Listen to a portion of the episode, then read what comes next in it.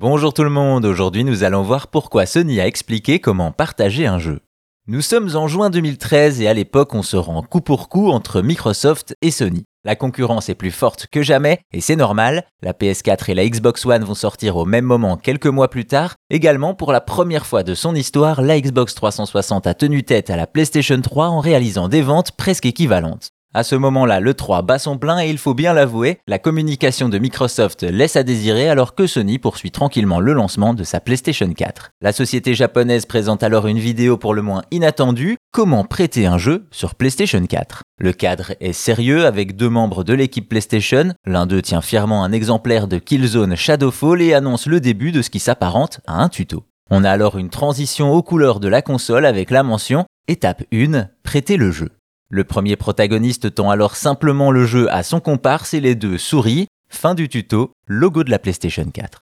Une courte vidéo de 20 secondes et sans le contexte, cela peut laisser perplexe. Pourquoi Sony présenterait-il quelque chose d'aussi banal que prêter un jeu en boîte à un ami? Rassurez-vous, Sony ne prend pas les joueurs pour des idiots, il s'attaque plutôt à la concurrence avec beaucoup d'ironie. En effet, à l'époque, une nouveauté fait un tollé général. Microsoft vient d'annoncer que la Xbox One devrait avoir une connexion Internet permanente pour jouer aux jeux.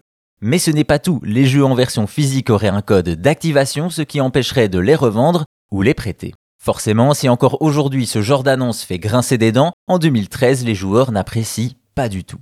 Ainsi, Sony va rebondir sur cette erreur de communication pour tacler Microsoft avec sa vidéo. Du côté de la communauté des gamers, tout le monde est hilar face à ce troll mémorable et même les fans de Xbox reconnaissent le coup de efficace de la concurrence. Et il faut croire que Sony a bien fait pour les joueurs Xbox. En effet, cette vidéo montre l'ampleur de l'effet qu'a eu l'annonce et la grogne des joueurs a eu raison du constructeur. Finalement, vous pourrez jouer sans connexion sur Xbox One et prêter vos jeux sans problème.